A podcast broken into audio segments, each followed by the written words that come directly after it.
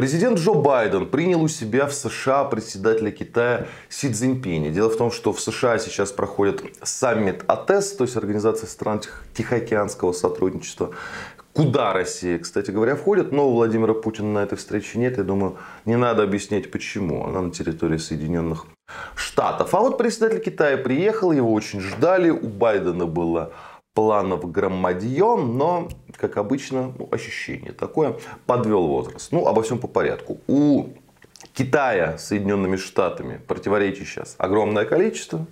И экономических, и политических, и конкуренции, и соперничества, и так далее, и России в том числе. А поэтому как-то вот у Байдена было намерение ну, оживить это как-то, сдвинуть с мертвой точки конфликт. Что получилось, что не получилось? По ощущениям мало чего получилось, может быть даже ничего. Они разблокировали диалог, контакты, да, вот линию контактов на, на уровне военных, которая с недавних пор была заморожена. И они подписали соглашение о борьбе с фентанилом. Ну, то есть Китай вроде как пообещал помочь Байдену в борьбе с фентанилом. Сделает ли он это на самом деле, будем посмотреть. Что такое фентанил? Фентанил это наркотик очень опасный, очень токсичный, вызывает привыкание э, очень быстро, смертность от него очень высокая. И в США сейчас фентаниловая эпидемия. Эм, поставляют это все мексиканские наркокартели, которые раньше кокаин поставляли. Вот сейчас они поставляют фентанил. А делают химическим путем в лабораториях в джунглях. Из чего? Из китайских перкурсоров. И вот, собственно, Байден, потому что это действительно серьезная проблема. Я не рассказывал недавно, меня был выпуск. Это не только для Вообще воспринимаю как проблему национальной безопасности, потому что у них на фентаниле военные, оказывается, еще сидят. А, ну, в запасе, да, то есть борются таким образом. А, эм, с последствиями военной службы. И это оценивается как проблема национальной безопасности. Она очень громкая, про много пишут. И вот, типа, как бы Си согласился помочь. Поможет ли на самом деле? Ну, будем посмотреть. Более никаких прорывов нет, и об этом в том числе, как мне кажется, можно судить по поведению Байдена, который опять опять показал, что он Байден.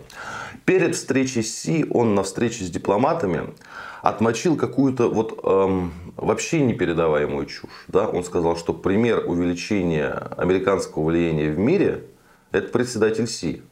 Понимаете, как хотите. Да? То ли Си это человек Соединенных Штатов, то ли... Но потом, вот после этого Байден сказал, у Китая большие проблемы.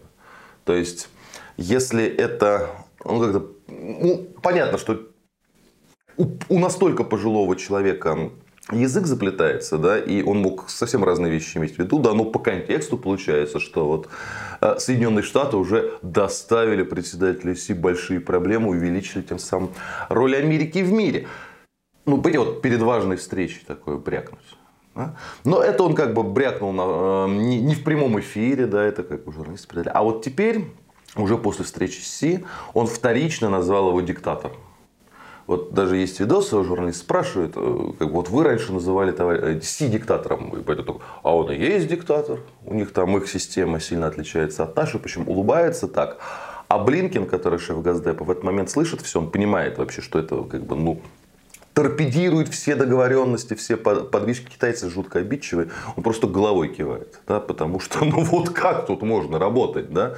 Если уговариваешь о чем-то китайцев, да, там как-то вот. Хотя Блинкин тоже далеко не, не идеал в этом отношении, потому что сам истерик, и причем очень догматичный, такой идеологизированный, да. Но то команда как-то работает, работает, вот, вот саммит, то все, на это соглашение вышли, на это, да, выходит Байден, открывает рот и все.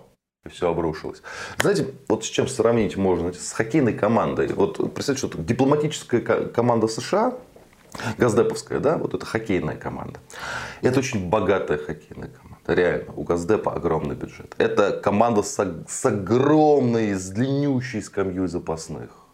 Да, у них есть все. У них есть, у них колоссальный ресурс, у них опыт, у них медали, у них вот, вот это вот дипломатическая команда Газдепа. Но на воротах у них стоит дед, Байден, да, который, будучи опытным, заслуженным, там, чемпионом, тоже имеет 2 килограмма медалей, да, все знают. Но вот он в таком уже состоянии ментально, что он сам себе шайбу закатывает, да, вот просто ловит кнюшкой и в собственные ворота э, подгоняет. Такие выводы вот просто напрашиваются. Понимаешь, что как бы, наверное, э, чмырить Байдена за возраст, это как бы дурной тон, ничего в этом оригинального нет. Но как это еще можно комментировать? Да, ну вот важнейшая встреча, две сверхдержавы, США, Китай, возможности прорыва, там куча разных вопросов. Да. В итоге нет ничего. И Байден даже вот то немногое, что какие-то подвышки были, просто в раз уничтожает. Потому что китайцы, я повторюсь, товарищ Си, про это известно, очень обидчивые. Хорошо, что у них такой вот на воротах. Что тут еще скажешь? Будьте здоровы, подписывайтесь на наш канал. И кому больше нравится в формате подкастов, в этом формате мы тоже есть.